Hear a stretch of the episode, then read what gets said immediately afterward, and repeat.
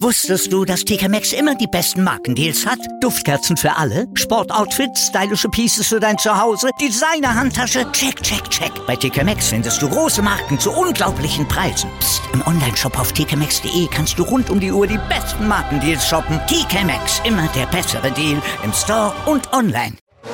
Starting Grid, die Formel 1 Show mit Kevin Scheuren und Ole Waschkau in Zusammenarbeit mit motorsporttotal.com und Formel1.de. Keep racing. Auf meinsportpodcast.de.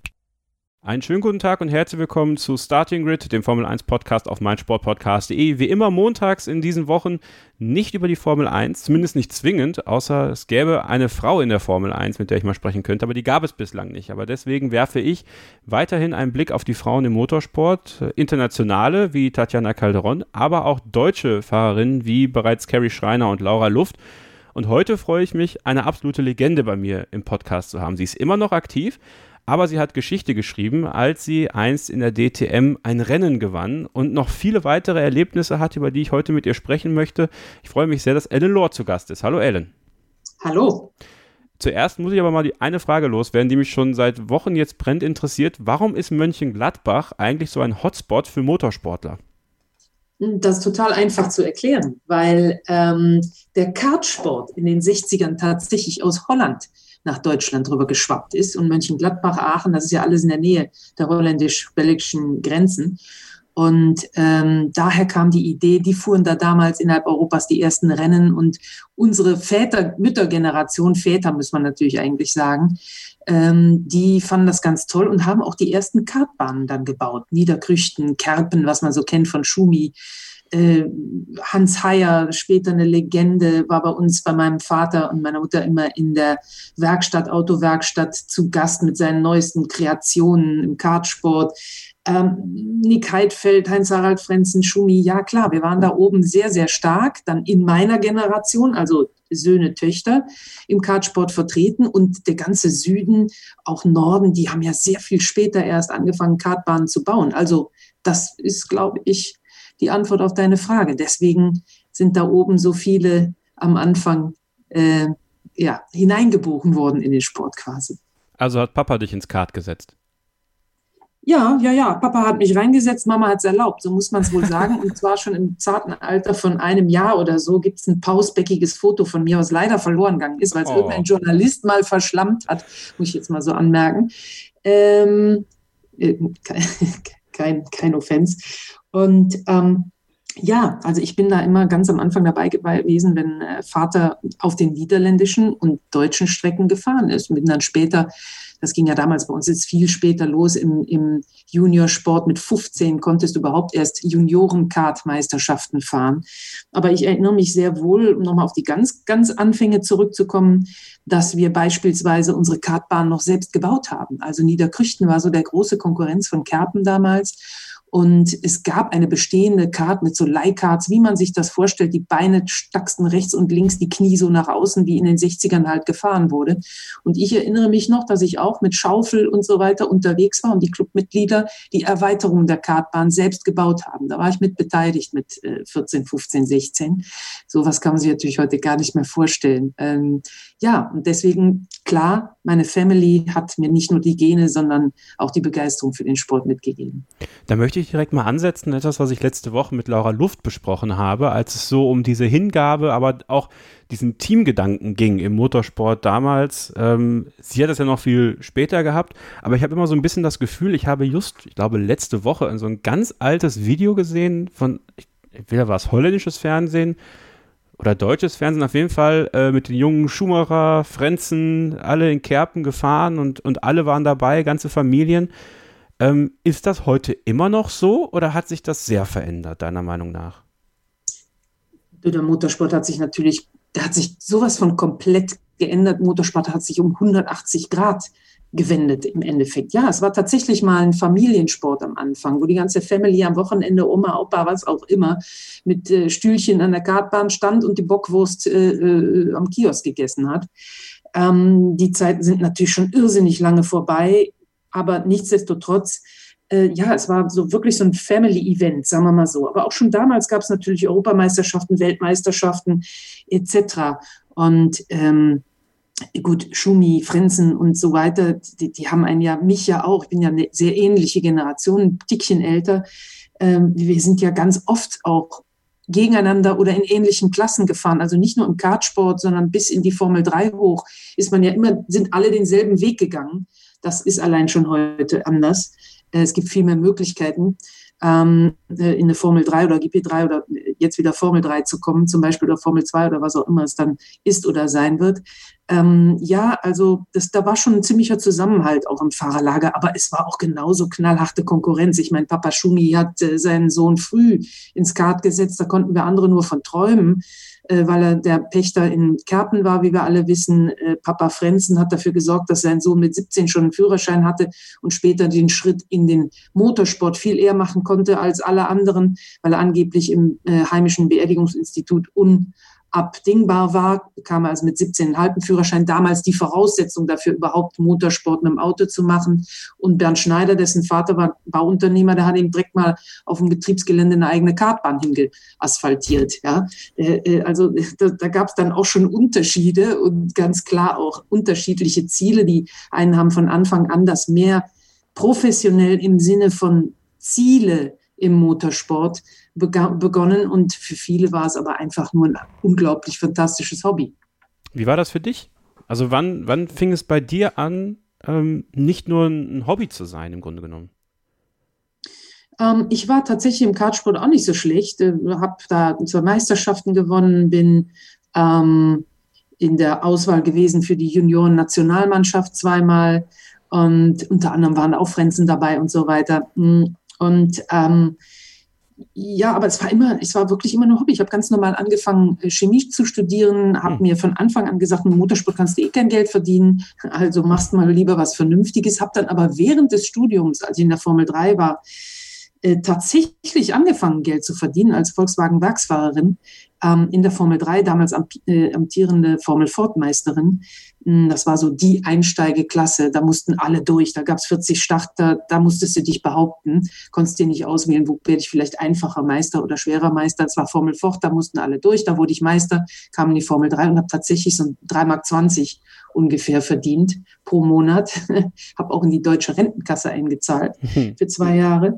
Und ähm, ja, das, das, das, selbst da muss ich sagen, hatte ich nicht das Umfeld. Da hilft die Familie dann natürlich nicht so sehr, das professionelle Umfeld, sondern ich hatte immer das leidenschaftliche Umfeld. Und deswegen konnte ich mir nicht wirklich vorstellen, Profi zu werden. Aber das kam dann mit der Weile natürlich schon und ist ja am Schluss in einer ja, über 30-jährigen professionellen Karriere geendet. Eigentlich zum, auch Wahnsinn. Zum Glück, sag ich mal, dass Leidenschaft auch noch durchsetzen kann. Hm, das stimmt. Leidenschaft verlässt einen noch nicht. Das stimmt.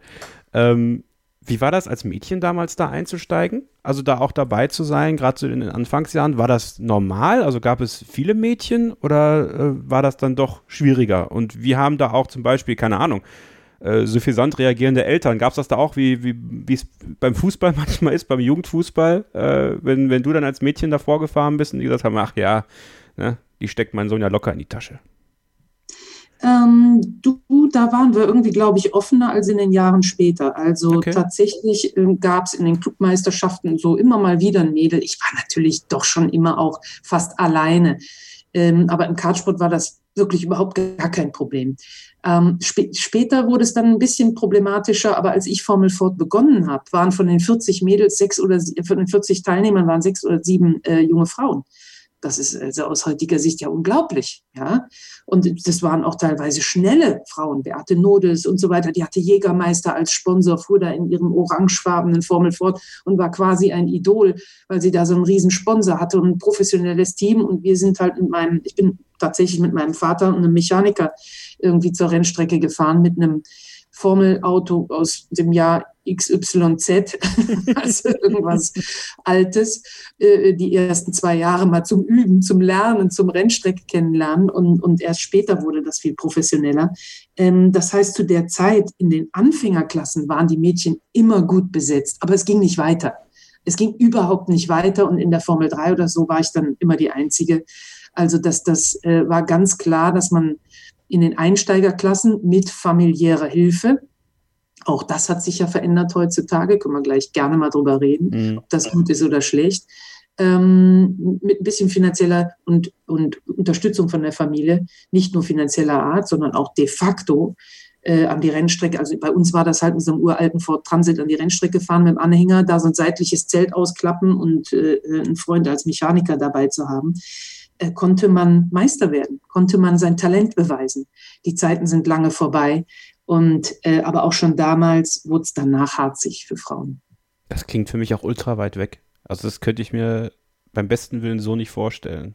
Das ist yeah. das Gefühl, dass das Motorsport, also jetzt noch viel mehr, also man erlebt das ja in der Formel 1, da wird jetzt in Saudi-Arabien gefahren, ja, äh, da reagiert, regiert einfach Geld die Welt. Und das ist ja auch schade, weil wenn du sagst, es gibt so viele talentierte Frauen äh, oder es gab so viele talentierte Mädchen, die schnell waren, ähm, hat das was auch schon damals mit Lobby zu tun, die man sich, also war das bei Sponsoren, wenn sie nochmal eingestiegen sind, was es ja dann auch brauchte im nächsten, im nächsten Schritt, einfach so, dass sie sagen, ja, äh, auf Frauen kannst du nicht setzen, weil Motorsport ist Männersport. Ja, ja, sowieso. Also das war dann vielleicht sogar noch ein bisschen krasser. Ich, ich sag mal, das ist eine Entwicklung gewesen, die war nicht immer positiv. Mhm. In meiner Generation gab es richtig starke Frauen auch in anderen Ländern, die gleichzeitig Riesenerfolge gefeiert haben. Guck dir Jutta Kleinschmidt an, die eine Dakar gewonnen hat oder was auch immer. Aber wir waren alle ziemlich hart drauf. Das muss man einfach mal sagen. Wir haben richtig die Ellbogen ausgefahren und uns auch nicht die Butter vom Brot nehmen lassen und haben den Sport mit sehr viel Leidenschaft betrieben. Und ich sage immer, danach kam so die totale äh, der, totale Backlash oder der totale Rückschlag für Frauen im Motorsport, weil dann so kam so die Generation der Cora Schumacher, um es mhm. mal so zu sagen. Also ähm, Moderatorinnen, ich will es nicht alle abwerten, da waren richtig schnelle dabei, aber viele Frauen, die einfach gedacht haben, ach, ich mache jetzt mal Autogrammkarten mit ein bisschen weiter aufgezogenen Rennanzug und dann werden schon die Sponsoren kommen. Und die kamen auch.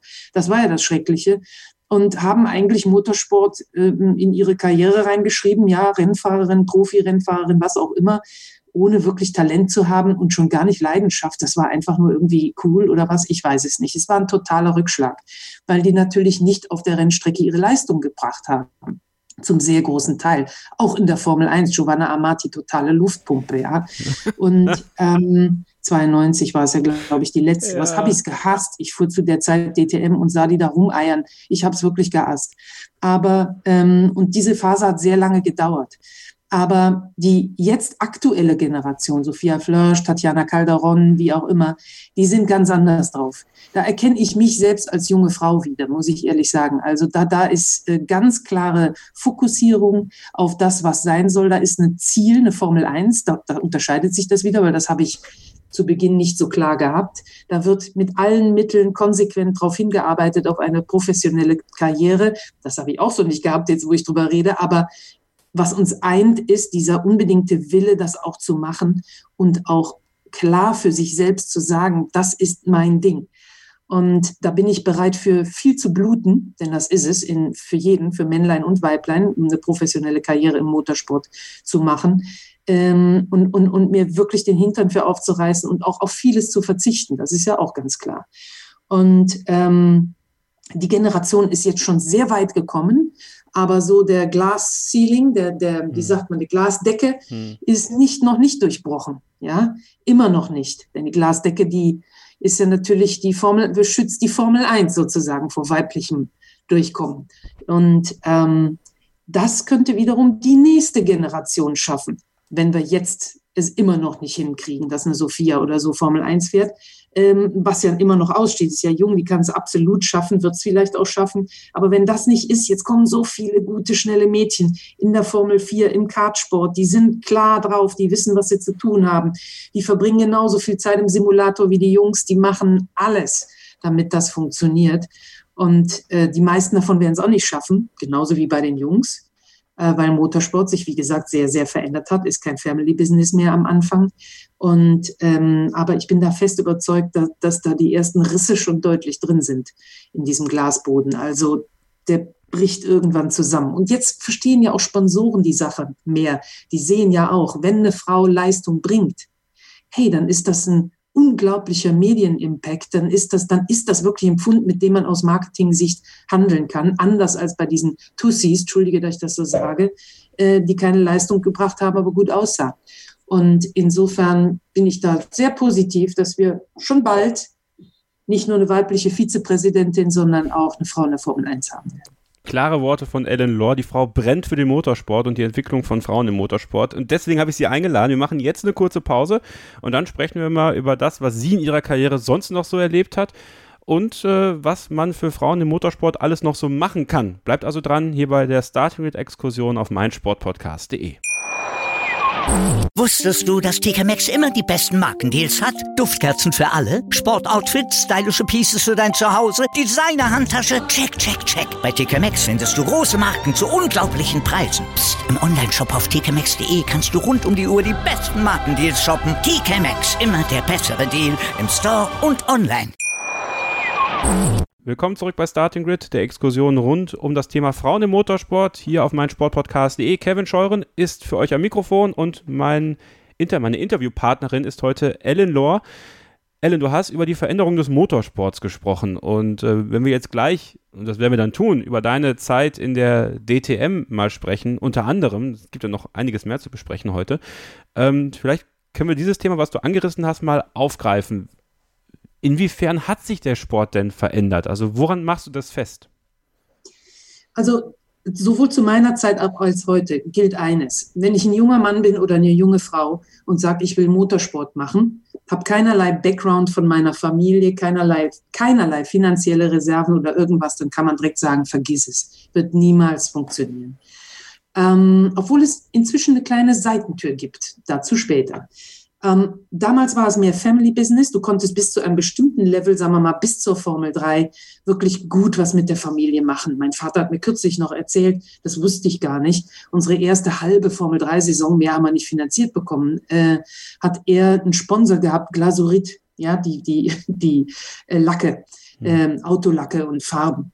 Und ähm, mein Vater hat eine Autolackier oder meine Eltern hatten eine Autolackiererei und er hat äh, seinen äh, Lieferanten gesagt, so, du redest jetzt mal mit BASF, also Glasurit, dass die ein Sponsoring machen, sonst kaufe ich nichts mehr bei dir.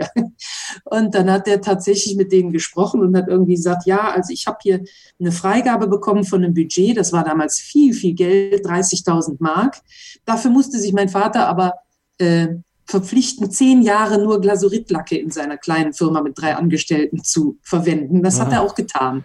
Also, äh, und damit konnte man schon fast eine halbe Saison fahren. Das ist natürlich lächerlich. Da kriegst du heute gar nichts mehr für hin. Und das ist genau der Unterschied. Der Motorsport ist irrsinnig teuer geworden, auch in den kleinen Klassen.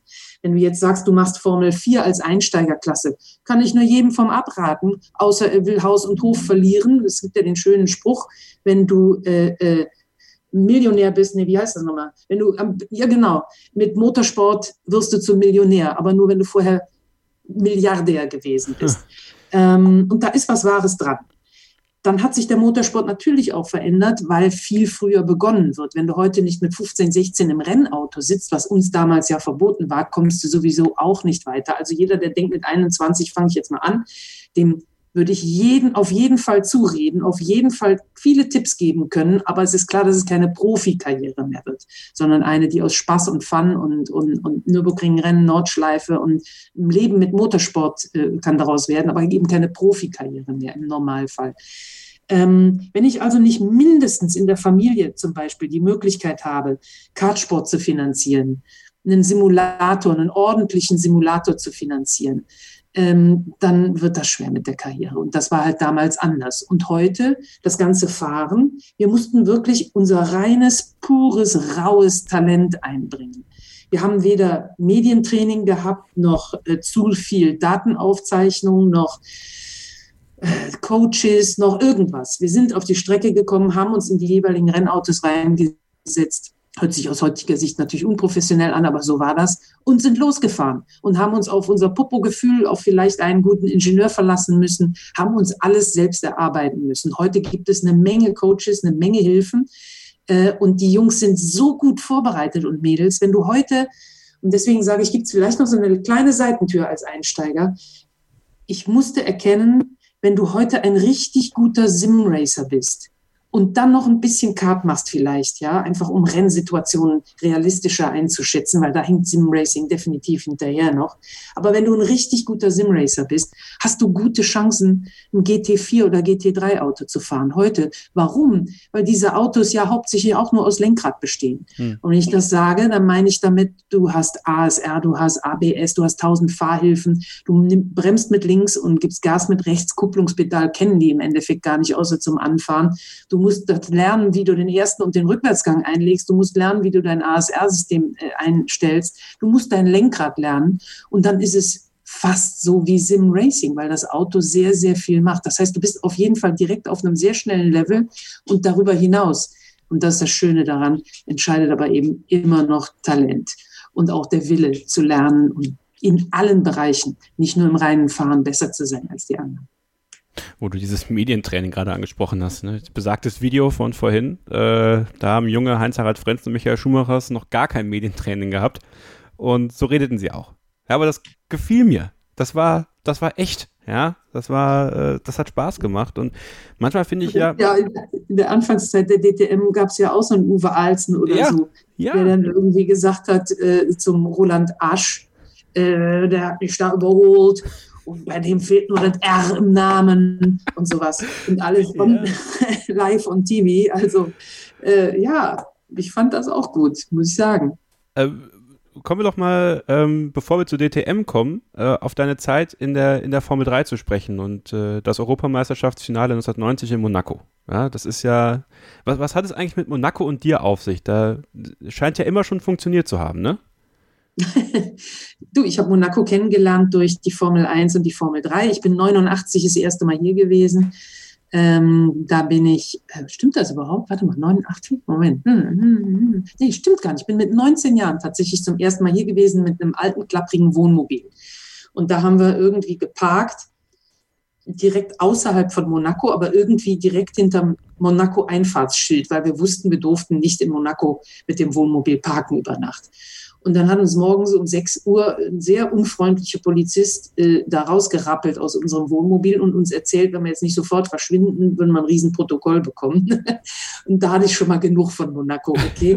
Und, ähm, aber bin dann zurückgekommen, 89, tatsächlich zu meinem ersten Versuch in diesem Formel 3 Europameisterschaftsfinale. Zur Erklärung, es gibt ja immer so besondere Formel 3 Rennen im Laufe der letzten Jahrzehnte. Zandvoort kam danach, war lange sehr, sehr wichtig. Macau ist sehr, sehr wichtig. Und damals war eben auch das EM-Finale in Monaco sehr, sehr wichtig, weil sich die ganze europäische äh, Elite, Anführungsstrichen, äh, der, der jeweiligen Formel 3 Länder getroffen hat. Also Italiener, Franzosen, Engländer, Deutsche in der Hauptsache. Und ich werde nie vergessen, wie ich mit meinem Vater damals direkt an der Rennstrecke stand. Also wir standen mit den Knien an der Leitplanke, als die Formel 1 fuhr. Und ähm, da, da, kam Jean Alesi, oder wer kam denn da in der Formel 3000, also jetzt heute Formel 2, irgendwie sowas, kam da um die Ecke gerauscht und touchierte diese Leitplanke. Und wir sind quasi zeitgleich gerannt wie die Wahnsinnigen und haben uns hinter irgendeinem so Baum gestellt, der da in der Nähe stand. Den Baum gibt's heute noch, mhm. ähm, wo man natürlich aus heutiger Sicht auch sagt, äh, das gibt's dann jetzt eher nicht mehr. Ne? Da nee. ist dann ein bisschen mehr Abstand heute und ein bisschen mehr Sicherheit. Und das fand ich faszinierend und habe Monaco da ein bisschen kennengelernt. 1990, wie du schon sagst, einen zweiten Platz im EM-Finale gefahren, hinter äh, äh, oder zwischen in einem Sandwich von Leuten, die auch Riesenkarrieren gemacht im Motorsport haben, äh, äh, Olivier Beretta und ähm, Laurent Agnello. Und ähm, ja, jetzt lebe ich seit 27 Jahren hier, also seit der Hälfte meines Lebens tatsächlich. Laura Aiello ist ja mein. gut gefallen. Ne? Ja, ist ja auch schön. Ne? Ich war zweimal in Monaco bislang und äh, ja. leider nur im Winter. Also im Winter, ne? was Monaco Winter ja. ist. Aber ich war an dem, in dem einen Jahr da, als es mal geschneit hat, vor ein paar Jahren. Also da. Äh, den, den, den einen, die eine Stunde meinst du? Die eine Stunde, ja. Aber die hat, die hat, die hat gereicht für großes Chaos. Ähm, ja, das sowieso. Damit kommt keiner zurecht. Das ist klar. Das ist bei Regen genauso. nee, aber äh, Laurent Aiello ist ja mein heimlicher Lieblingsfahrer in der DTM-Geschichte aller Zeiten. Ich hatte damals einen, einen kleinen, ähm, diesen, diesen gelben Hasseröder, äh, mit dem er 2002 Meister geworden ist, als, ja. als Modellauto zu Hause. Und deswegen, Laurent Aiello ist immer ist immer meiner gewesen. Ja, ja der hat damals den Lauf gewonnen, in strömenden Regen übrigens. Ja. ja. Äh, du bist im selben Jahr 24 Stunden auf den Nürburgring gefahren. Äh, wir hatten mit Carrie Schreiner ja äh, bereits jemanden im, im Start dieser kleinen Serie dabei, die das auch dieses Jahr gemacht hat. Die hat es ja mit dem Gitti Competition Team ja leider nicht ganz nach vorne geschafft, was wir ihr sehr gegönnt hätten, aber ähm, nächstes Jahr greift sie wieder an und dann klappt es ganz sicher. Ähm, wie war das für dich, ähm, 1990 mit BMW bei diesem 24-Stunden-Rennen mitzumachen? Und was bedeutet die Nordschleife für dich? Also muss man vielleicht kurz einhaken, dass ich ähm, am Anfang, auch das war im Motorsport natürlich anders. Heute fährst du deine Klasse. Mhm. Ausnahme war vielleicht Matthias Ekström, der DTM gleichzeitig mit äh, ähm, Rallycross gemacht hat. Äh, ich bin damals deutscher Meister geworden in der Formel Ford und am selben Wochenende DTM gefahren, damals noch für äh, Alpina BMW. Und bin tatsächlich in dem DTM-Lauf, das war Ende der 80er, 87 dann schon, äh, Zweite geworden. Ähm, und äh, habe dann aber halt den Break gemacht, weil ich fand Autos mit Dach irgendwie völlig doof und wollte das überhaupt nicht machen und wollte auch Formel machen und so weiter und bin dann eben ein paar Jahre gar nicht DTM gefahren. Aber ich war tatsächlich auch BMW-Werksfahrerin ganz am Anfang äh, in der Tourenwagen-Europameisterschaft. Die gab es die gab's damals. Und ähm, die, mit diesem Werksteam, das waren damals Schnitzer und Lindner, sind wir beim 24-Stunden-Rennen am Nürburgring an den Start gegangen. So, und jetzt gab es ja, wie gesagt, keine Simulatoren, gab es ja nicht. Also was ist zu tun? Da habe ich meinen sozusagen Kindheitssponsor angesprochen, der uns damals in meiner Meisterschaftssaison ein Formel äh, Ford gekauft hat und den später dann aber zurückbekommen hat, also nur den Wertverlust gesponsert hat. Aber trotzdem war das ein Riesending für uns, dass wir ein aktuelles Auto fahren konnten oder ich ein aktuelles Auto fahren konnte. Und hat gesagt, okay, ich will auch noch mal fahren. Wir mieten uns jetzt auf so einem Ford Fiesta war das, Ford Fiesta ein ähm, und fahren mal ein Rennen auf der Nordschleife. Soweit so gut. Ich bin mit dem Toyota Starlet, kennt man gar nicht mehr, also das popeligste vom popeligen Auto damals auf die Nordschleife gefahren. Vor mir, auch vor meiner ersten Runde, ein schwarzer Porsche mit zwei Geschäftsleuten fahren da also durch Hatzenbach. Ich fahre also Vollspeed mit meinen, ich weiß nicht, gefühlten 17 PS, äh, meine erste Runde auf der Nordschleife, einfach mal um die Strecke kennenzulernen, also quasi frühe Simulatorrunden. Und schon im Hatzenbach, für die Kenner, das ist, äh, brauche ich nicht zu sagen, für alle anderen, das ist nach quasi vier, fünf Kurven, äh, lag dieser schwarze Porsche am Dach. Hm. Und diese zwei Geschäftsleute krabbelten also etwas bedröppelt äh, durch die Seitenfenster nach draußen. Das war so mein erster Eindruck von der Nordschleife. Bin dann weiter, war alles okay, bin dann weitergezuckelt und habe mir so ein bisschen die Strecke eingeprägt. Dann kam das Rennen. Ich immer noch Chemiestudentin, Vater einfacher Handwerker. Ähm, und das hat mich sehr geprägt. Das hat mich insofern geprägt, als dass ich mich gar nicht gefahren bin. Bin ein paar äh, Runden äh, im Zeittraining gefahren. Das war perfekt, das war prima. Wohlgemerkt, ich war BMW-Werksfahrerin, allerdings damals mit kleinem Gehalt, gleichzeitig neben dem Studium und ähm, hatte mit BMW so gar keine Erfahrung. Das waren ja DTM-Autos. Und ähm, dann ist mein Kollege eben, äh, Peter Kröber, der eine oder andere wird ihn noch kennen, auf die Nordschleife, ist eine Runde zu viel gekommen, hat nicht mitbekommen, dass er an die Box soll und ist mit komplettem Bremsversagen auf dem Übergang Grand Prix-Strecke Nordschleife geradeaus in die Mauer gebrettert. Oh. Auto war Kernschrott. Ich bin also nicht gefahren, aber es war für mich eine Lehre fürs Leben. Und zwar für immer, während der gesamten 30 Jahre, dass ich mir vorher in jugendlichen äh, äh ja, Unachtsamkeit überhaupt keine Gedanken gemacht habe, was passiert eigentlich, wenn das Ding in der Wand landet. Ich war so unbekümmert, dass mir das nicht passieren würde, selbst auf der Nordschleife. Habe ich gar nicht dran gedacht. Und äh, seitdem habe ich immer alle Autos versichert, wenn ich mal irgendwie selbst gefahren bin. Und wenn ich kein Geld für die Versicherung hatte, bin ich auch nicht gefahren. Das Risiko war mir zu groß. Das war mir eine Lehre. So, und dann bin ich halt äh, sind wir mit dem BMW-Werksteam, kannst dir also vorstellen, null ja. Training vorher, die drei Runden Toyota Starlet und zwei Runden Ford Fiesta, also was völlig anderes als die damals EM gleich DTM-Autos, Gruppe A-Autos bin ich auf die Nordschleife gekommen. Das hat alles sehr gut funktioniert und wir sind gesamt 1-2 geworden. Ich war leider in dem Auto, das zweite geworden ist, gesamt. Aber das war natürlich ein schöner Einstand, ne? klar. Absolut. Und ich finde das toll. Ich, ich äh, es gibt so, es gibt so Sachen, dann hörst du das und ich mache dann die Augen zu dabei und versuche mir das alles vorzustellen. Ähm, auch, ich liebe diese Geschichten, wie du sie erzählst mit deinem Vater. Ähm, vielleicht nochmal noch mal kurz, bevor wir dann gleich zu DTM kommen im nächsten Abschnitt. Also eins möchte ich gerne nochmal ansprechen. Wie viel haben deine Eltern auch? Ähm, du hast gerade schon, du hast angesprochen, diesen Rahmenvertrag, den er geschlossen hat äh, mit, äh, mit, der, mit der Lackfirma. Aber wie viel haben die sonst noch so für dich aufgegeben, damit du dein Hobby, deine Leidenschaft leben kannst? Ähm, ich glaube, mein Vater hat, äh, äh, ja gut, meine Mutter hat natürlich aufgegeben, dass sie Daddy und mich äh, an den Wochenenden quasi nie gesehen hat. Okay. Und ähm, meine Mutter war da auch immer ängstlich, muss man sagen. Also jetzt, glaube ich, lieber nicht gesehen. Ich hatte noch einen Bruder, der hatte aber gar kein Interesse. Und ähm, mein Daddy hat tatsächlich ja, eine sehr anständige Karriere im Kartsport hingelegt und ähm, wollte aber auch immer Rennen fahren. Und unseren ersten uralten Formel Ford, da hat er mich quasi mit überrascht. Ich war happy in meiner Kartwelt und habe mir da gar nichts anderes vorgestellt. Und wir haben ja wirklich auch alles selbst gemacht, haben heute durch Zufall noch drüber gesprochen, weil ich einen jungen Nachwuchsmann in dem Fall unterstütze, der am Wochenende sein drittes und viertes Rennen gefahren ist. Ähm, wir haben noch selbst Motoren gehohnt. Ich habe das noch alles so richtig von der Pike auf gelernt, ja, wie ein Vergaser zerlegt wird und so weiter und so weiter. Und ähm, das ist auch ein Unterschied übrigens zu heute. Das, mhm. das, lernen die Jungs gar nicht mehr. Klare Arbeitsteilung. Ich könnte genauso gut noch Mechaniker machen oder Renningenieur. Das ist äh, eher nicht so der Fall heute. Ähm, und jetzt bin ich aber abgeschweift. Moment. Ach so, genau, was haben die aufgegeben? So, und mein Vater wollte äh, äh, ein Rennen damit fahren, respektive wollte die ganze Saison fahren. Ich stand im Abitur und war seine Mechanikerin dann, Kosten sparen. Und dann hat er ein Rennen gefahren, ist er, oder zwei. Und sein zweites Rennen war am Hockenheimring, irgend so Kirchturmrennen. Äh, und dann ist er da Zweiter geworden.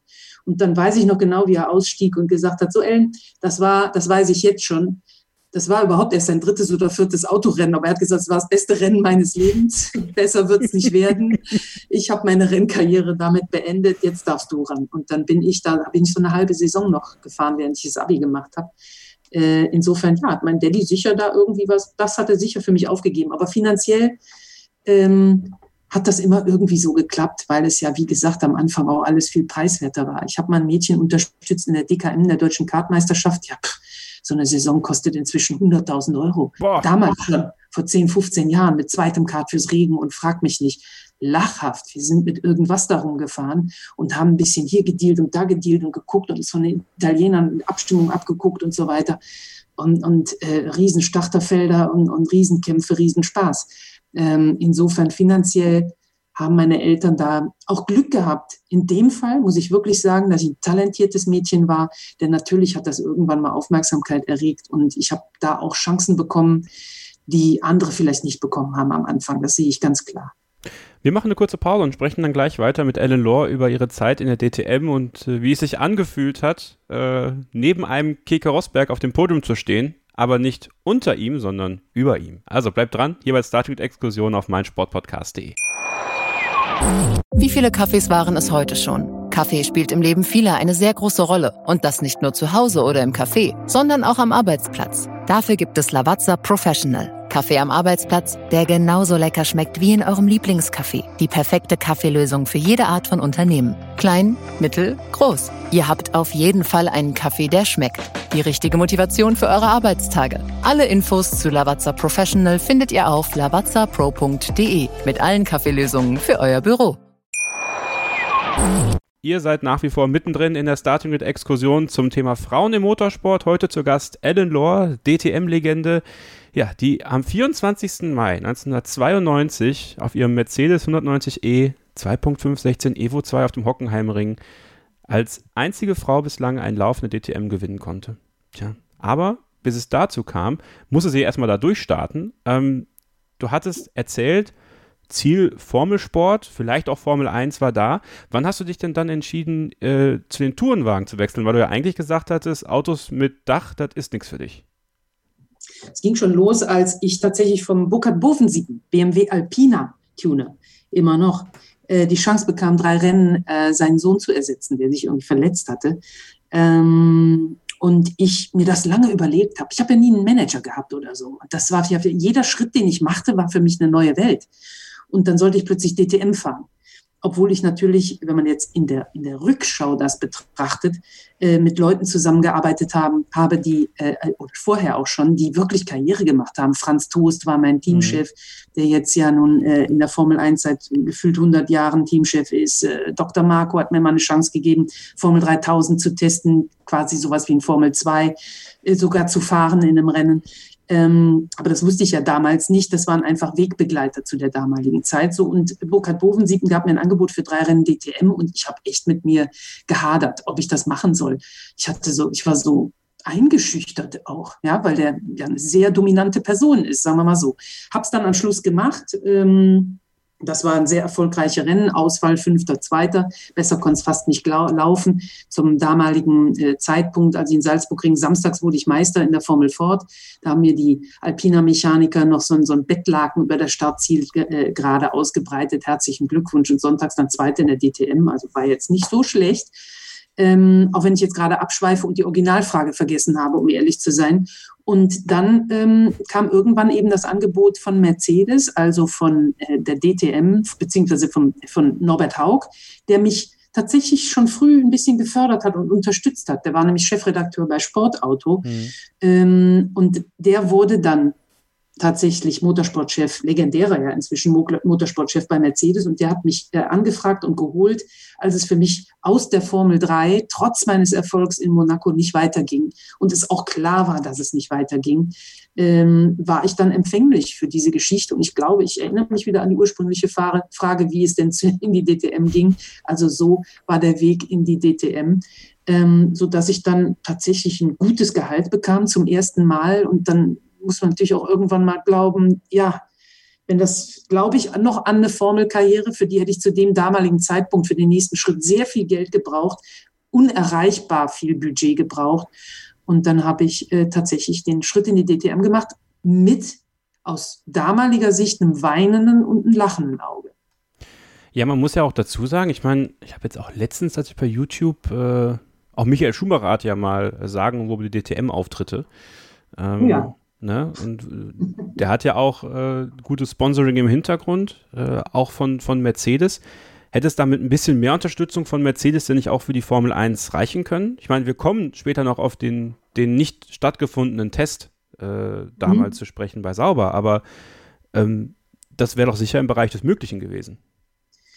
Äh, als das für mich anstand, war das Formel, wann, seit wann ist Mercedes in der Formel 1? Wann haben die bei, sind die bei Brown eingestiegen? Das war, glaube ich, erst später, ne? Ja, ja, 2012 schon, aber ich meine. Ja, ja, genau. Also das war, stand ja damals noch gar nicht zur Diskussion. Das war DTM und das war überhaupt schon ein Riesending, dass Mercedes überhaupt offiziell mit einem Werksteam in den Motorsport zurückging.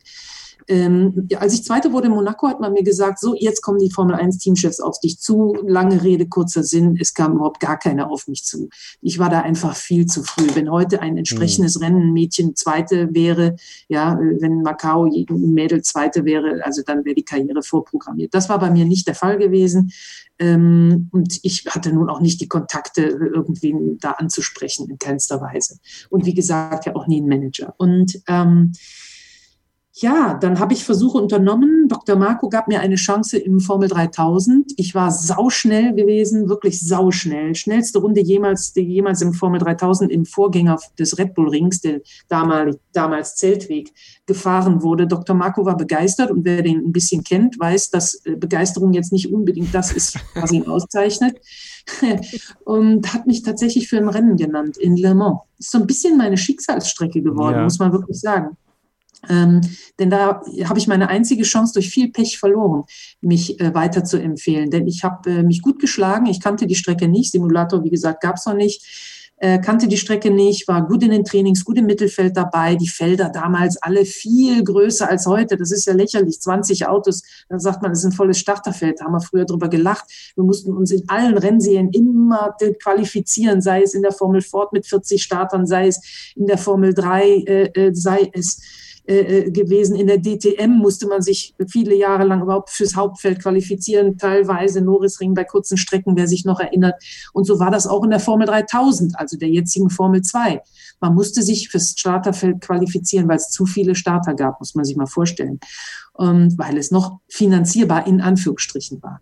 Und äh, ja, lange Rede, äh, leider mies gelaufen. Ich bin im ersten Training hat es in Strömen geregnet, das erste Mal im Regen. Ich habe mich gut im Mittelfeld platziert, war also alles super, wäre dabei gewesen. Und das zweite Zeittraining fand unter trocknenden, abtrocknenden Bedingungen statt. Ich hatte einen Getriebeschaden direkt in der ersten Runde. Äh, und äh, dann war die Sache gelaufen, ne? war ich nicht dabei, hatte mich nicht qualifiziert. Da sage ich immer, braucht man als Rennfahrer auch Fortune. Ja, dem einen geht der Motor 100 Meter vor der Zielflagge kaputt, dem anderen 100 Meter danach. Das ist genau das Ding. Man braucht nicht nur Glück während der Karriere, man braucht auch Fortune in den einzelnen Rennen. Und das habe ich da definitiv nicht gehabt. Ich habe mal ein bisschen über den großen Teich geguckt und auch mal Formel Indy Light gab es damals noch, also mhm. quasi die zweite Formelklasse in den USA Test gefahren. Der war auch super schön. Aber äh, für die Formel 1 hat das alles nicht gereicht. Und ich sagte auch, warum es nicht gereicht hat, weil ich keinerlei Kontakte hatte. Ich kannte niemanden. Null. Woher soll ich die auch kennen? Ich habe Formel 1 auch nur im Fernsehen angeschaut. Ja? Also von daher äh, war das schwierig. Und dass da irgendjemand sich getraut hätte, eine junge, schnelle Frau anzusprechen oder ihr eine Chance zu geben, da kam, also das war nun wirklich noch nicht die Zeit dafür. Dafür hattest du aber eine tolle Karriere in der DTM. Ich glaube, das kann man das kann man nicht anders sagen. Also ähm, du bist in die Geschichtsbücher äh, eingetreten im Mai 92, aber auch sonst. Du hast 142 Starts dort gehabt. Ähm, ich glaube, das ist dann verbunden mit der äh, ITC. Ähm, genau. Was waren das für Autos damals? Ich meine, jetzt, äh, wir nehmen das heute am, am 8.11. aus. Heute war Saisonfinale in der DTM. Es wurden neue Autos vorgestellt für die neue Saison. Die DTM ja so ein bisschen am Scheideweg aktuell, aber damals war das ein Riesending. Also äh, da haben das noch mehr Leute geguckt, mehr Leute verfolgt, äh, da waren noch mehr Leute interessiert daran. Da gab es vielleicht auch nicht so ein Überangebot am Motorsport im, im, deutschen Fernsehen, muss man fairerweise sagen. Also da war das noch was Besonderes, aber die Autos sahen auch meiner Meinung nach einfach geiler aus als das, was sie heute sind. Also es ist nur mein ästhetischer Eindruck. Ähm, ja, was waren das für Autos, die du da damals um die Strecke gejagt hast? Ähm, du, die waren schon in einzelnen Bereichen unglaublich entwickelt und in anderen halt überhaupt nicht mehr. Es waren ja äh, äh, äh keine wirklichen Prototypen, sondern die wurden auf Rohkarosse aufgebaut. Das heißt, Rohkarosse, die, also eines Straßenautos mhm, quasi. Mhm. Natürlich wurde die dann leichter gemacht und so weiter, die Käfig rein etc. Ähm, die Entwicklung floss in der Hauptsache in Motorenentwicklung. Wir haben ja über 12.000 äh, Umdrehungen gehabt, wenn mich nicht alles täuscht, mit den kleinen Vierzylindern. Ich hoffe, ich rede jetzt keinen Unsinn. Also es war, war schon, nee, waren aber neun. Die haben neuneinhalb gedreht. Später haben wir äh, äh zwölf gedreht mit den ITC-Autos, genau. Aber trotzdem, also richtige Bienen ne? auf den Geraden. Und ähm, aber die Autos waren sehr normal, in Anführungsstrichen. Das heißt, du hattest keinerlei elektronische Fahrhilfen oder irgendwie sowas. Das war noch richtig raues, brutales Fahren mit Zwischengas geben, mit Quergehen, wenn du den falschen Gang eingelegt hast, mit einem Gangschema, was am Anfang Fünfganggetriebe so eng zusammengelegen hast, dass das Risiko, dass du dich verschaltet hast, vom äh, äh, fünften in den ersten gekommen bist oder so riesig groß war, etc. Also richtig Spaß, mit anderen Worten. Ich habe einen jungen Nachwuchsfahrer, Finn Gersitz, den ich ein bisschen unterstütze, ähm, der mir übrigens das, das genau vorlebt, ne? vom Simulator und Kart in GT4 und sofort alles gewinnen. Ähm, der sollte eins meiner alten Autos, weil er braucht Punkte für seine Lizenz und wir haben überlegt, wie kommen wir dahin, äh, bei den Tourenwagen Legenden fahren. Äh, also so einen alten Evo 2, also der mit dem dicken Heckflügel, dem mhm. damals peinlichen Heckflügel, muss man wirklich sagen. Und äh, heute natürlich super Heckflügel aus heutiger Sicht. Ähm, und der wurde ganz äh, fragend, weil er sagt, ja, ich, wie, wie, muss ich denn da schalten und wie mache ich das denn beim Rückschalten und so weiter, weil die sind ja nur noch gewohnt, rechts Pedal rauf, links Pedal runterschalten. Also mit anderen Worten, diese Autos haben dir viel abverlangt, was Fahrkönnen und Fahrgefühl angegangen ist und waren richtige Fighter natürlich. Du bist mal jemandem reingefahren bei meinem Sieg, das haben die Fernsehkameras gar nicht eingefangen damals äh, habe ich dem äh, Keke Rosberg eine gegeben. Also ich bin im Original ein bisschen in die Tür gefahren, dann war ich vorbei. Ja, deswegen ist er auch etwas agromäßig ja. im zweiten Lauf. Damals gab es ja immer zwei direkt aufeinanderfolgende Läufe im, in, in, an Sonntagen. Äh, mir einfach strunzbunz gerade durchs Auto gefahren beim Start zum zweiten Rennen, um zu zeigen, hier, ich, Uga, Uga. Aber ähm, das kannst du heute alles in dieser Form gar nicht mehr so machen. Aber später hatten wir dann Autos, die waren, sind bis heute State of the Art. Also die ITC-Autos, International Touring Car Championship Autos, die waren, das, die, die kannst du ja heute bei den Tourenwagen-Legenden und anderen äh, Klassikrennen angucken, die fahren ja noch. Ähm, das war State of the Art. Also Motorwechsel in drei Minuten 40, weil der gesamte Vorderbau wegkam. Alles Carbon-Chassis. Du hast so tief gesessen, dass du gar nichts mehr gesehen hast. Du hast äh, äh, äh, äh, am Schluss in der letzten Generation, die ich leider nie fahren durfte, auch Pedal-Shift gehabt und sowas. Ich bin gefahren einmal in Dijon, werde ich nie vergessen, aktives Fahrwerk. Das war 1900. 95 muss das gewesen sein, 94 vielleicht sogar, 95. Äh, aktives Fahrwerk, da hast du gesagt, das Auto macht das und das. Der Ingenieur hat geguckt, hat ein bisschen schnicki, schnacki, schnucki am Computer die Radlasten geändert und das Auto war eine Sekunde schneller. Ähm, also das war schon, das war schon sehr, sehr, das, das spezielle Feature wurde verboten, weil es zu überlegen war, aber es war sehr, sehr ausgereifte Technik, weil es ja Budget gab, gab die nicht begrenzt waren. Die DTM heute ist auch State of the Art, aber auf eine andere Art und Weise. Du hast Einheitsreifen, du hast Einheitsaerodynamik, du hast Einheitsdifferenziale, äh, du hast Einheits dieses, Einheits jenes, um die Kosten runterzuhalten. Das heißt, sich zu unterscheiden ist sehr viel schwerer und deswegen liegt das gesamte Feld ja auch so viel enger zusammen.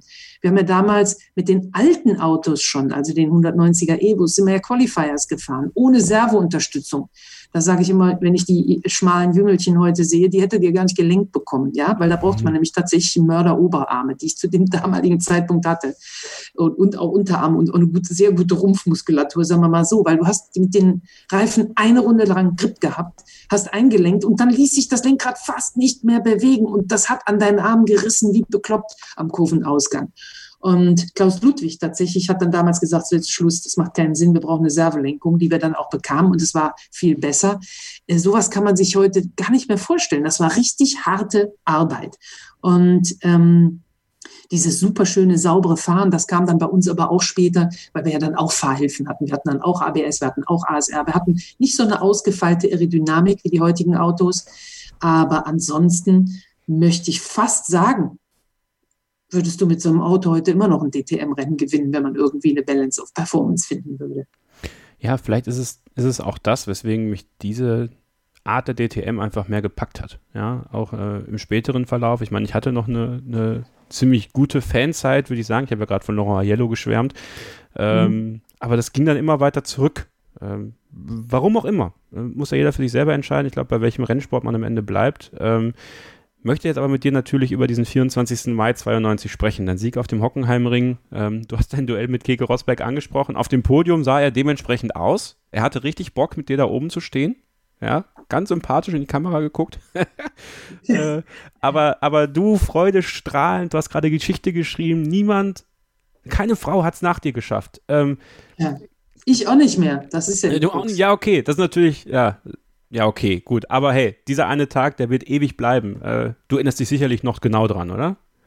Ich erinnere mich sehr genau dran. Ich hätte tatsächlich auch schon vorher gewinnen können in Zolder, wo ich am Öl von Lafitte oder sowas ausgerutscht bin.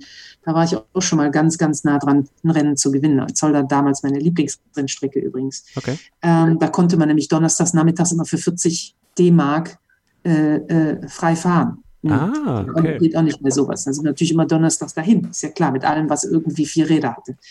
Ähm, ja, nein, natürlich erinnere ich mich sehr genau. Ich habe das in dem Moment gar nicht so bewusst wahrgenommen, was für ein Ding das war. Es war halt mein erster Sieg, deswegen war ich sehr, sehr glücklich. Ich glaube, ich war nie auf einem Podium und stand schon auch auf einigen, unter anderem auch fünfmal bei der DTM. Äh, ich war nie so glücklich auf dem Podium wie da, glaube ich. Und mein allerletztes Podium meiner Karriere, da war ich auch noch genauso glücklich. Ähm, aber das war schon was Besonderes. Ich dachte aber natürlich, dass weitere Rennen gewinnen würde. Und das ein oder andere Mal hätte das auch klappen können. Nur, man muss natürlich sagen, ich bin sechs Jahre für Mercedes in der DTM gefahren. Waren es sechs? Warte mal eben. 100, 200, 300, 400, 500, ja, sechs Jahre für Mercedes in der DTM gefahren. Und die letzten zwei Jahre hatte ich überhaupt gar kein, also noch nicht mal entfernt aktuelles Material. Und das war dann schon psychologisch eine harte Nummer. Ne? Das war auch nicht schön, muss man mal sagen. Aber die Jahre davor hatte ich Chancen, äh, Podeste einzufahren. Und ja, dann war das eigentlich enttäuschend, dass da kein zweiter Sieg dazugekommen ist. Dass es jetzt der einzige einer Frau geblieben ist, ist natürlich auf der einen Seite auch enttäuschend. Ja, für die anderen Frauen, die alle danach kamen, waren ja einige, mhm. ähm, finde ich das schade. Auf der anderen Seite, naja, streichelt es auch ein bisschen die Eitelkeit, ne, ist klar. Ich wollte gerade sagen, ne? also du bist ja. ja auch nicht mit irgendwem da auf dem Podium gestanden. Nein, das war ja mein Teamkollege. Äh, Kike Rosberg war ja tatsächlich mein direkter Teamkollege und du kannst dir vorstellen, ich war ein, Mädchen aus Mönchengladbach, immer noch in den äh, frühen Zwanzigern und äh, mein Teamkollege Direktor ist ein Formel-1-Weltmeister. Ja. ja. das war also, das war völlig krass. Das war völlig krass. Und äh, äh, das, das war auch eine ganz andere Welt, um Gottes Willen. Ich werde mein ganzes Leben nicht vergessen. Ich habe damals noch nicht in Monaco gelebt, aber war kurz davor. Ähm, unter anderem hat Kika auch dafür gesorgt, dass mir die Gegend hier so gut gefallen hat. Und ja, jetzt bitte keine, kein HHH im Hintergrund, nicht die Steuern, die habe ich noch sehr lange weiter in Deutschland bezahlt, sondern tatsächlich die Gegend. Hinten die Berge, vorne das Meer, einfach wunderschön. Die ganze, also ich bin ja auch verliebt, sonst wäre ich jetzt nicht fast 30 Jahre hier. Und was ich aber beim Keke gesehen habe, ging über meine Vorstellungskraft. Ich bin also in Mönchengladbach Reit in der Autowerkstatt aufgewachsen und komme dann also Keke besuchen, damals Nico noch ein kleiner Steppke äh, der da in seinem eigenen Baumhaus im Garten irgendwie rumgeklettert ist und das Seil nicht hochkam, werde ich noch, weiß erinnere ich mich noch genau, weil die Ärmchen noch zu schwach waren. Und ähm, dann hatten die da einen schwarzen Pool. Das hatte ich noch nie vorher in meinem Leben gesehen. Und dann äh, sagte mir die Sina, die sehr, sehr nette Ehefrau vom Keke, ähm, ja, das hätte sie so machen lassen, weil das hätte sie beim, beim äh, ach, wer ist denn jetzt nochmal? Wie hieß der, der die Rosen auf äh, auf Brigitte Bardot regnen ließ. Oh Gott. Äh, ah, Ladehemmung jetzt. Das ist ein bisschen ah. vor meiner Zeit, da kann ich nichts zu sagen. Entschuldigung. ja, bei diesem Milliardär hätte sie da, Günther Jacks, äh, Sachs, bei Günther Ach, Sachs Günther hätte Sachs. sie das gesehen, okay, die schwarze Pool, der hätte ihr so gut gefallen. Und das war alles für mich, als wenn ich irgendwie, ich weiß nicht, Ellie im, im Märchenland wäre. Ja? Ähm, muss dazu sagen, ich habe mich mit Keke danach sehr, sehr gut verstanden. Wir haben sogar gemeinsam ein Formel-3-Team gehabt äh, später. Also alles gut. Okay, keine böse, kein böses Blut danach. Nein, überhaupt Er hat sich auch revanchiert, dann ist ja die Quittung ausgegeben und dann. Die Quittung hat er mehr okay. als ordentlich ausgegeben, genau. Ich habe es aber verstanden. Alle waren sauer, alle waren total sauer auch auf Keke und so. Ich habe nichts gesagt, weil ich habe es verstanden, ganz ehrlich. Wir machen eine kurze Pause und dann sind wir nochmal zurück mit Ellen Lore. Die Zeit vergeht wie im Fluge, aber äh, ein bisschen was möchte ich noch mit ihr besprechen. Ich freue mich, dass es gleich weitergeht, also bleibt dran. Ich habe mich natürlich schockverliebt, weil die war wirklich ganz, ganz klein. So begann die Mensch-Hund-Beziehung zwischen Christina und Tierschutzhund Frieda. Und wie es danach, nach dem ersten Moment der Verliebtheit, so weiterging und welche Klippen es danach zu umschiffen galt, das hört ihr in der neuen Ausgabe von Iswas Dog, dem Podcast für harmonische Mensch-Hund-Beziehungen. Iswas Dog? Mit Malte Asmus. Überall, wo es Podcasts gibt. Ein letztes Mal zurück hier bei unserer Starting Grid Exkursion mit Ellen Lore. Und äh, ich habe es ja schon ein bisschen angedeutet. Es hätte mal eine Chance auf einen Formel 1-Test gegeben. Und zwar, ähm, ja, auch wieder mit der Mercedes ähm, Connection, sag ich mal, damals mit Sauber. Äh, aber dann, das müsste dann 94 gewesen sein, ne? Ganz genau, soweit ja. ich mich erinnere. Das war ähm, nach, nach. Gut, das war, ich fuhr schon in der, in der Formel, ach, Entschuldigung bitte, ich fuhr in der DTM erfolgreich. Ja. Und Norbert Haug, seines Zeichens ja Sportchef zur damaligen Zeit, kam irgendwann mal um die Ecke, hat gesagt, El, ich habe eine Überraschung für dich, bereite dich vor, du fährst Formel 1. Und ich war also völlig von den Socken, ja, das, ich war wirklich völlig von den Socken. Ähm, und damit meinte er natürlich einen Sauber, denn Sauber hat damals Mercedes-Motoren gefahren oder ist Mercedes-Motoren gefahren, wurde von denen unterstützt. Und es ging um einen Test in Vallelunga, wenn mich nicht alles täuscht. Montags oder dienstags, dienstags nach dem Monaco Grand Prix. Ausgerechnet. Also Monaco tatsächlich für mich irgendwie auch so schicksalsbehaftet. Ähm, denn leider hat mein sehr, sehr geschätzter Formel-3-Kollege, späterer Formel-1-Fahrer Karl Wendlinger damals einen sehr schweren Unfall gehabt. Ausgang des Tunnels geradeaus ja. in die Schikanenbegrenzung rein. Grausam. Koma, grausam, alles furchtbar. Äh, vorher ein irrsinnig schweigsamer Typ, hinterher sehr redselig. Äh, insofern das einzig, das einzig Positive an diesem Unfall, obwohl sein Unfall natürlich nie was Positives hat. Ähm, nein, er hat es ja gut überlebt, das war alles gut. Nur zu dem Zeitpunkt tatsächlich hat er um sein Leben gekämpft und dieser Test wurde abgesagt. Ich hatte mich wochenlang vorbereitet darauf, Sporthochschule Köln, überall, wo es ging. Ähm, also e, e, egal was, das, was damals möglich war, habe ich gemacht. Und äh, obwohl es ja eigentlich nur so ein bisschen Aerodynamiktest oder sowas wahrscheinlich gewesen wäre. Und ähm, ja, ist nichts draus geworden. Immer wenn ich Herrn Sauber später traf, äh, sagte er, oh, Frau Lohr, ich habe ein schlechtes Gewissen. Irgendwann habe ich mal gesagt, so, jetzt können Sie Ihr schlechtes Gewissen beruhigen. Ich hatte einen Mechaniker, der unbedingt in die Formel 1 wollte. Und es gab äh, da Schwierigkeiten, in der Schweiz anzufangen. Das hat er tatsächlich geregelt. Dieser Mechaniker kam in die Formel 1. Damit war das abgegolten. Und äh, Norbert Haug behauptete irgendwann mal, ah, stimmt ja gar nicht bis ich ihm dann mal gezeigt habe, äh, seinen handschriftlichen Brief, den er mir damals geschrieben hat. Und dann hat er sich auch wieder erinnert daran. Und ähm, ja, so war das. Das ist das Fortune, sprachen wir nicht davon. Ja, es ist wirklich so, ne? Ähm, es muss dann, und das merkt man dann immer wieder, es muss alles zusammenkommen. Es muss irgendwie, müssen sich alle, äh, wie, sagt der Amerikaner so schön, the stars have to align, ne, damit das auch funktioniert. Ja. Und es war natürlich 94, äh, zwei Wochen, also eine Woche nach Imola quasi, dann der Unfall von Wendlinger in Monaco direkt beim nächsten Rennen. Ähm, ja. Da kam zu viel zusammen und ja, schade drum. Also alleine diesen Test gehabt zu haben. Ich meine, ne, ob es dann für, für einen Startplatz mal in der Formel 1 gereicht hätte, jetzt ja. äh, so als Rennfahrerin generell, ne? Ich meine, dieses Auto ja, es war mal. Schade. Also ich habe das auch wahnsinnig bedauert, muss ja, ich wirklich ja, genau. sagen. Ich habe so ein paar weiße Flecken, respektive zwei. Und das ist tatsächlich, dass ich nie in Formel 1 gefahren bin. Betrachte ich als weißen Fleck in meiner Karriere ja. von 30 Jahren. Ich habe ja viele andere Sachen gemacht, Rallye, äh, Offroad Rallye, Rallye Dakar, Truck Racing. Ich habe wirklich einmal so fast alles gemacht, was geht. Ähm, aber Formel 1 hat eben dadurch, dass der Test abgesagt wurde, nie geklappt. Ich habe mich tatsächlich auch nie in Formel 1 reingesetzt. Nie, nie, nie. Echt nicht? Ich habe oft okay. die Chance gehabt, ich habe ganz oft die Chance gehabt, mich reinzusetzen. Kürzlich noch, äh, äh, voriges Jahr, oder ist schon wieder zwei Jahre her, äh, äh, bei einer Motorsportveranstaltung in Silverstone fuhr, fuhr Hamilton irgendwie in alten Formel 1. Ich hätte mich in der Box wenigstens mal reinsetzen können. Ich habe mir dann geschworen, wenn ich nicht selbst fahre, setze ich mich in so ein Auto auch nicht rein. Das geht nicht.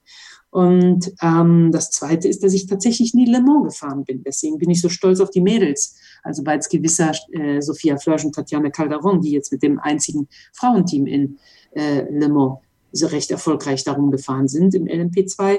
Also das habe ich nicht. Ich bin mit Le Mans, wo ich ja nun wirklich gescheitert bin in der Formel 2, Strich Formel 3000, äh, und ich bin nie das 24-Stunden-Rennen gefahren, was so ein weißer Fleck ist. Ich bin gefahren in Daytona, also überall 24-Stunden-Rennen, aber nicht in Le Mans. Ähm, das sind die zwei weißen Flecken, die ich so ein bisschen bedauere. Aber Le Mans habe ich ja eben mal kurz angedeutet. Mit dem, der Strecke habe ich ein sehr versöhnliches Ende gefunden. Äh, denn es war tatsächlich das letzte Rennen meiner offiziellen Karriere. Ich habe nicht aufgehört danach, aber ich habe mich offiziell eigentlich zur Ruhe gesetzt, sozusagen als Rennfahrerin. Das war 2016. Mhm. Und es sollte so sein, dass mein aller, allerletztes Rennen in Le Mans auf dem Bugatti-Kurs stattfand, äh, also auf dem normalen Kurs, nicht dem 24-Stunden-Kurs. Und ähm, ich bin in der Truck-Europameisterschaft angetreten und bin tatsächlich Zweite geworden. Und noch dazu hinter Steffi Halm, ja. der zweiten weiblichen Starterin. Das heißt, wir beide haben in einem heiß umkämpften Rennen, das kann man nicht anders sagen, ich habe, ich glaube, drei Viertel der Zeit, mehr als drei Viertel der Zeit geführt und habe es aber trotzdem nicht geschafft. aber trotzdem äh, haben wir den ersten weiblichen Doppelsieg in einer FIA-Meisterschaft eingefahren. Das wird gerne mal vergessen. Truck-Europameisterschaft ist auch eine FIA-Meisterschaft. Wir haben das, äh, diesen Titel quasi gemeinsam geholt. Und ähm, da muss ich sagen, auf das Podium bin ich auch wahnsinnig stolz. Also das sind meine zwei wichtigsten Podien. Podium ist natürlich Podien, Podien, genau. Podien, ja. In, ähm, in der DTM der Sieg und der zweite Platz bei meinem aller, allerletzten Rennen. Ich wusste ja, das ist mein aller, allerletztes Rennen. Ich hatte mich eine ganze Saison auf meinen Abschied vorbereitet. Ich hatte mich im Jahr vorher schwerer, schwerer verletzt, einen, Rück, äh, einen Rückenwirbel, einen Wirbel gebrochen und habe dann noch ein Jahr dran gehängt, mein 31. Jahr im Profirennsport. Und ähm, ja, dann so auszusteigen, ist ein Geschenk, ist ein echtes Geschenk. Und ähm, insofern war das nicht nur sehr wichtig, ich, ich konnte einfach ein richtig gutes Ende in meiner aktiven Laufbahn äh, da feiern. Nichtsdestotrotz ganz lassen kann man es natürlich nicht. Motorsport begleitet mich jeden Tag. Ich mache, habe verschiedene Jobs danach gemacht, bin total involviert, kann nicht davon lassen. Bin sogar selbst wieder Rennen gefahren als Gentlewoman Driver sozusagen ein bisschen. ähm, aber äh, ja, das wird mich. Also ich glaube, wenn ich mit 85 werde ich noch nicht äh, irgendwo Abstand nehmen können, habe ich gerade das Gefühl. Und titelt, titelt das Blatt mit den vier Buchstaben Rennoma schreibt erneut Geschichte. Ja, wer weiß, vielleicht, weiß ich nicht. Ja, warum nicht? Ja. Älteste Teilnehmerin bei was auch immer. Ja, traue ich mir zu. Ja. Also, guck mal, du hast zwei Podien gehabt, bei beiden Podien. Du wirst aber langsamer, ne? Das muss ich auch dazu sagen. Also, du wirst definitiv langsamer. Ich bin jetzt 55 und mit Erfahrung kannst du wahnsinnig viel machen. Ähm, du, es ist so ein bisschen, als hättest du jede, jede verdammte Rennsituation schon mal erlebt. Äh, und das macht viel aus, aber so der, der Spitzenspeed, ah, der geht so ein bisschen verloren. Aber äh, für den einen oder anderen reicht es trotzdem. Das möchte ich dazu auch sagen. Gibt es so, gibt es so, so, so einen Cut-Off-Point, wo du sagst, ab dann wird es wirklich, wirklich schwer? Ich meine, Kimi Räikkönen hat jetzt erneut verlängert, ne? Der ist ja auch schon Ja, aber warum auch 41, nicht? 42. Ja, ja, warum nicht? Um Gottes Willen, wenn er noch Spaß hat, wenn er fit ist, äh, wenn er sich gut fühlt und wenn das Team ihn haben will, warum denn nicht? Natürlich. 41, hallo, da stand ich noch in der Mitte meiner Karriere. Ähm, Truck Racing, das ist auch noch was. Also, ich finde ja, also, ich nenne sie ja immer liebevoll Nacktschnecken. Ja, wenn sie so, wenn sie so umherschwirren über die Rennstrecken dieser Welt, äh, ist aber ein beinharter Sport, wird von vielen oft unterschätzt. Was war das Faszinierende für dich am Truck Racing und warum hat es dich so lange da drin gehalten? Ja, du hast recht, tatsächlich. Ich bin viele, viele Jahre Truck gefahren. Ja. Ähm, fünf Jahre am Ende meiner Karriere, von 12 bis 16, 12, 13, 14, 16. Ich muss immer hier an den Fingerchen nachzählen, wie gut, dass es kein Videozoom ist. Ähm, und vorher auch schon mal zwei Jahre. Also sieben Jahre von den 31 Jahren war ich im Truck Racing aktiv. Das ist verdammt lang. Da muss ich ja irgendwie eine Beziehung zu haben zu dem Sport. Und ja, habe ich auch. Ähm, ich kam dazu, nachdem ich tatsächlich etwas bis sehr bis gnadenlos frustriert war die letzten zwei Jahre in meiner DTM-Zeit, äh, 95, 96.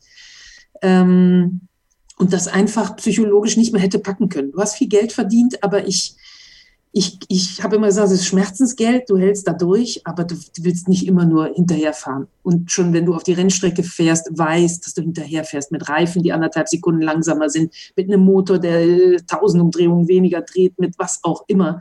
Äh, also mit noch normaler sequenzienter Schaltung, während die anderen per Pedal Shift schalten. Es war lächerlich. Entschuldige das, äh, entschuldigt Mercedes, dass ich das so sage, aber es war lächerlich. Und ähm, das war sehr, sehr frustrierend. Das hat mich im Kern müde gemacht. Und dann habe ich schon tatsächlich während der Saison 96 gesagt, ich mache was anderes. Und habe Kontakt aufgenommen von mir selbst zum Truck Department, denn Mercedes machte ja auch professionell Truck Racing äh, mit einem Werksteam. Und tatsächlich, ich hatte einen Vertrag in der Tasche, habe noch niemandem davon erzählt. Mein Vertrag mit der DTM lief aus. Ich wusste von mir aus, es ist mir völlig wurscht, ob wir jetzt weiter diskutieren oder nicht. Ich mache Truck Racing, habe meinen unterschriebenen Vertrag in der Tasche gehabt und da sage ich auch Fortune und da war das Glück auf meiner Seite, denn in dem Jahr ging die DTM kaputt und kein Mensch hat mehr einen Vertrag bekommen, weil es ja alles sehr spät entschieden wurde. Bernd Schneider war noch unter Vertrag, ich glaube, das war der einzige und ich hatte meinen neuen Vertrag bei Truck Racing, aber auf eigene Initiative hin. War also richtig Glück und da habe ich äh, den Sport, habe ich mich sehr schwer getan am Anfang. Du hast äh, damals 1500, 600 PS gehabt, äh, 8000 Newtonmeter Biturbo, Megamaschinen, aber natürlich alles knatterhart. Als mir das erste Mal einer in, ins, äh, in den Truck gefahren ist, bin ich an die Box gekommen, weil ich dachte, alles ist Schrott. Aber es war gar nichts groß kaputt, weil das ist normal im Truck Racing. Und wenn da fünf Tonnen aufeinander äh, klopfen, dann, dann fühlt sich das an, als wärst du gerade gegen eine Hauswand gefahren. Das war also sehr äh, äh, gewöhnungsbedürftig. Habe dann aber im zweiten Jahr auch schon ein Podium eingefahren und bin tatsächlich am Ende meiner Karriere nochmal fünf Jahre zurückgekommen, weil ich den Sport sehr, sehr mag. Inzwischen ein bisschen langsamer alles, aber äh, auch sehr tech, also sehr tech-bezogen, äh, sehr robuster Sport, ein echter Zuschauersport, weil halt viel Bang, Bung, Bang ist und, und, und äh, viel gekämpft wird, hart gekämpft wird. Also als Zuschauer würde ich mit Sicherheit lieber an den, an den äh, Nürburgring fahren, wenn der Truck Grand Prix ist, als an viele, viele andere Rennstrecken, um Racing live zu gucken. Bang Boom Bang ist aber auch dein Style, ne? Also das, da, damit kommst du schon gut klar. ja, du, das wahrscheinlich, wenn man sich als junges Mädchen immer durchsetzen muss, dann, äh, dann entwickelt man so einen Driving-Style. Das kann schon sein. Das würde ich natürlich von mir nie behaupten. Das ist ja logisch. Ne? Also ich streite das alles ab. Aber äh, muss zugeben, ja, könnte an der einen oder anderen Stelle schon sein. Also du musst schon auch ein harter Knochen sein, definitiv. Sonst, äh, sonst, äh, ja, es gibt ja immer die meinen, äh, dich einschüchtern zu müssen und so weiter. Das legt sich erst, wenn du diverse Erfolge hingelegt hast. Aber äh, ja, da an der Stelle gebe ich den jungen Rennfahrerinnen recht, die sagen, wir müssen uns echt noch deutlicher durchsetzen als die Jungs an gleicher Stelle. Das ist, glaube ich, bis heute so geblieben. Findige Hörer werden jetzt sagen, der Scheuren vergisst eine wichtige Stelle in der Karriere der Ellen Law, und zwar die Rallye Dakar. Die vergesse ich nicht, Freunde. Aber es kann gut sein, dass in dieser Serie noch eine Dame bei uns zu Gast ist, die uns ebenfalls was über die Rallye Dakar erzählen möchte, die da äußerst erfolgreich war. Deswegen äh, lasse ich das jetzt für Ellen mal aus, weil bei Ellen ist halt der Fokus mehr auf DTM und Truck Racing. Das ist ja auch so ein bisschen das. Ich äh, konzentriere mich so ein bisschen darauf, ja, was, was auch lange Zeit die Fahrerin begleitet hat. Und deswegen äh, komme ich jetzt zu meiner Abschlussrunde mit dir, Ellen. Moment, Moment, Moment, Kevin, ich muss unterbrechen. Ich war tatsächlich 16 Mal bei der Rallye Dakar und damit öfter als deine Gästin X mit der ich im Übrigen gemeinsam eine Firma in Monaco habe. Ja, okay, ist ja gut. Ist ja gut. in verschiedenen Positionen. Na, na gut. bei weitem nicht so erfolgreich wie Madame X. Aber, aber du, du, du genehmigst mir, ihr diese Bühne zu überlassen dafür. Definitiv. Sie okay. ist die absolute Wüstenkönigin. Sehr gut. Ähm, da möchte ich aber mit dir noch über das sprechen, was halt zum Abschluss dieser Serie oder zu diesen Ausgaben für mich immer ganz wichtig ist, die Zukunftsaussichten von Frauen im Motorsport. Äh, du setzt dich viel ein, wenn man deine Social-Media-Kanäle ein bisschen verfolgt. Du bist sehr nah am Puls der Zeit, warst auch bei der äh, European Le Mans-Serie zu Gast zum Beispiel, hast ja auch, du hast gerade schon das, das Frauenteam angesprochen, äh, was dort hervorragend unterwegs war. Das Interview mit Tatjana Calderon könnt ihr euch ja gerne nochmal im Archiv anhören. Ähm, was muss für Frauen im Motorsport heute noch passieren? Oder anders gefragt, wie können die Einstiegshürden für junge Mädchen kleiner werden, damit sie einen guten Weg im Motorsport gehen können? Und wo willst du da helfen? Also erstmal in eigener Sache. Du hast eben gesagt, ich würde auf meinen Social-Media-Kanälen mal was machen. Ja, mache ich. Äh, ich darbe aber ein bisschen auf Instagram, Leute. Also Ellen Law Official. Ich brauche noch ein paar Likes, ja. Ich Gerne. muss mal über die 10.000 Hürde kommen, damit ich den Kanal mal vernünftig nutzen kann und dümpel irgendwo bei 5.500 oder sowas rum mehr bei Facebook, aber da mache ich äh, wenig. Das ist mir noch gewachsen. Das ist der Generation äh, geschuldet. Ja, ich bin erst sehr spät bei Instagram eingestiegen. So, nachdem diese Selbstwerbung erledigt ist, was muss noch geschehen? Es geschieht sehr, sehr viel. Wir haben ja viele Initiativen, die alle zumindest auf einer breiten Ebene Mädchen in den Sport bringen. Und zwar nicht nur, du hattest ja auch die Kerry Schreiner hier, äh, im, im Motorsport an sich als Fahrerinnen, sondern auch als Ingenieurinnen, als äh, was auch immer, Physiotherapeutinnen. Marketing, Kommunikation. Motorsport ist sowieso schon fast fest in weiblicher Hand. Also es gibt ja viele Jobs rund um, um den Motorsport. Ja, immer mehr weibliche Ingenieurinnen, sogar bis in die Formel 1. So. Ähm, am meisten hapert es tatsächlich immer noch bei den äh, Frauen, die einen, sagen wir mal, eine Profikarriere hinbekommen im Motorsport. Da muss man aber natürlich einschränken, das ist für die Jungs das Gleiche. Äh, von 100 Talenten, äh, männlichen Talenten kommt auch nur einer irgendwie vielleicht durch oder zwei oder drei oder vier oder fünf, aber auf jeden Fall sehr wenige. Also was muss man tun? Man muss als Mädchen einfach bereit sein, Blut zu schwitzen. Und das hört sich jetzt sehr äh, archaisch an, aber irgendwo ist das so. Also es geht nicht, und damit meine ich nicht nur die Fitness und so, das, das ist der kleinste Teil.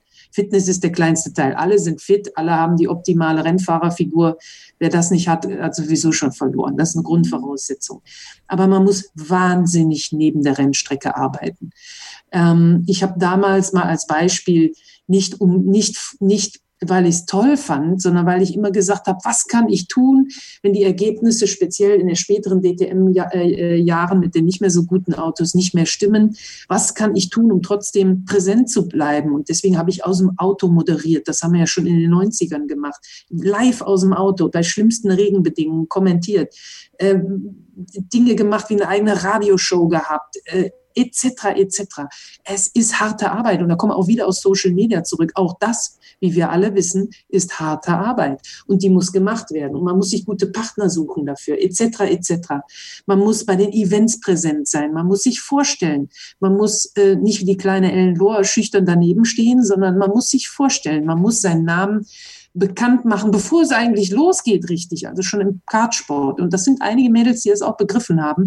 Das ist keine, Versicherung dafür, dass es weitergeht. Äh, denn an einer Stelle der Karriere wird immer Geld fehlen, aber es ist der bessere Zugang zu Sponsoren und am besten hat man ein familiäres Umfeld natürlich, was einen unterstützt, äh, was sich aber nicht ruinieren sollte. Das ist mein Tipp an alle Väter und Mütter, die Kinder haben, die im Motorsport äh, aktiv sind. Denn da haben wir auch schon sehr viele ja, Pleiten erlebt, wo Leute ihre Eigentumswohnungen verkauft haben und die verloren haben nach einer Rennsaison und es ging nicht weiter vorwärts. Also sowas niemals machen. Wenn es geht, geht's. Wenn es nicht geht, dann geht's nicht. Dann findet man eine andere Aufgabe im Motorsport. Denn es gibt, das weiß ich ja nun, ich arbeite ja nun auch hinter den, hinter der Boxenmauer inzwischen viel, dass es genauso herausfordernd und genauso spannend sein kann. Und wenn man echte Leidenschaft für den Motorsport hat, dann findet man seinen Weg. Aber der muss vielleicht nicht immer Fahrerin oder Fahrer sein. Schönes Statement, schönes Statement. Kannst du uns zum Abschluss noch ein bisschen erzählen, was deine aktuellen Projekte sind? Ähm, gibt es etwas, wo du sagst, da möchtest du gerne darauf hinweisen? Ähm, ich weiß ja, du bist ja auch Rednerin und äh, ich weiß auch warum, denn ich könnte dir stundenlang zuhören, aber äh, wir wollen. Okay. Ja, ja, du, äh, ja da, da, liegt mir, mir nicht das, alles gut. Ich habe danach, äh, bin ich ja ich bin tatsächlich freie Beraterin Marketing Kommunikation. Okay. Äh, ihr könnt mir mal ganz fest den Daumen drücken, denn äh, es könnte tatsächlich sein, dass schon in der nächsten Woche was passiert, was mich sehr, in, sehr tief in den Motorsport zurückbringt, also auch Formel 1 etc. in einer anderen Position ähm, und NASCAR und alles. Also sehr weitreichende Position, für die ich da gerade kandidiere. Es sieht ganz gut aus, also drückt mir einfach mal die Daumen. Und ähm, als nächstes kümmere ich mich um den jungen Nachwuchsfahrer, Finn Gersitz. Einfach mal googeln und folgen was wir mit dem so auf die Beine stellen, können uns auch die Daumen drücken. Äh, und äh, ja, das, das ist eigentlich klar. Reden halten, du, da ist momentan nicht viel los, kannst du ja, dir vorstellen, klar. mit den ganzen Reisebeschränkungen, die betreffen uns alle. Äh, insofern muss man da einfach mal ein bisschen abwarten. Aber es, das habe ich sicher gelernt. Ähm, und das ist kein Blabla. Immer wenn ich im Motorsport irgendwo mal in der Krise war, ein Sponsor hat gekündigt, ein Team äh, war verbrecherisch, gibt's ja auch, ein, ein, es gab, ging nicht weiter oder was auch immer dann hat man die Zeit gehabt, mal durchzuschnaufen, eine andere Richtung zu gucken und einen viel besseren Weg gefunden. Und das ist, das ist immer so gewesen in meinem Leben. Auch das ist natürlich irgendwie ein Geschenk der Renngöttin gewesen an der einen oder anderen Stelle. Und es geht nicht allen so. Aber als motivierende Maßnahme möchte ich das mal allen mit auf den Weg geben, auch in Corona-Zeiten. Es geht immer weiter. Es geht immer weiter irgendwie. Und ähm, das äh, ist für mich immer eine starke Motivation gewesen, da fest dran zu glauben. Und genauso geht's mir jetzt auch. Also, wann ich die nächste Rede halte, kann ich dir nicht sagen. Dass ich im Motorsport weiter fest verankert sein werde, das kann ich dir jetzt schon mit Ja beantworten. Eleanor, vielen Dank, dass du heute dir so viel Zeit genommen hast, mit mir über deine Karriere zu sprechen, dass du hier Teil meiner Serie warst, Frauen im Motorsport. Und ich hoffe, wir hören uns bald nochmal wieder. Ich danke dir, dass du Frauen im Motorsport als Serie aufgelegt hast. Habe ich sehr gerne gemacht. Mache ich sehr gerne. Nächste Woche geht es dann weiter, Montag um 6 Uhr. Äh, die nächste Frau hier am Mikrofon mit mir. Wünsche euch bis dahin äh, eine schöne Woche. Wir hören uns diese Woche natürlich noch mit der Vorschau auf den großen Preis der Türkei der Formel 1 in unserer regulären Sendung. Hört da also auf jeden Fall auch gerne rein. Alle Social Media Kanäle, auch der Instagram-Kanal, den findet ihr als Link in den Show Notes und da könnt ihr Ellen auf jeden Fall folgen. Das kriegen wir doch hin, Leute, oder? Die 10.000 machen wir ihr voll und dann kann sie, kann sie so richtig, kann sie richtig, wie sagen wir so schön, Patte machen mit äh, Instagram. Ja, darum geht es weniger. Ja, ja, ja. Okay, vielen Dank äh, euch fürs Zuhören. Bleibt gesund, achtet aufeinander und bis zum nächsten Mal gilt wie immer nur eins. Keep racing. Wie viele Kaffees waren es heute schon? Kaffee spielt im Leben vieler eine sehr große Rolle. Und das nicht nur zu Hause oder im Café, sondern auch am Arbeitsplatz. Dafür gibt es Lavazza Professional. Kaffee am Arbeitsplatz, der genauso lecker schmeckt wie in eurem Lieblingscafé. Die perfekte Kaffeelösung für jede Art von Unternehmen. Klein, mittel, groß. Ihr habt auf jeden Fall einen Kaffee, der schmeckt. Die richtige Motivation für eure Arbeitstage. Alle Infos zu Lavazza Professional findet ihr auf lavazzapro.de mit allen Kaffeelösungen für euer Büro. Starting Grid, die Formel 1 Show mit Kevin Scheuren und Ole Waschkau in Zusammenarbeit mit motorsporttotal.com und Formel1.de. Keep racing auf meinsportpodcast.de.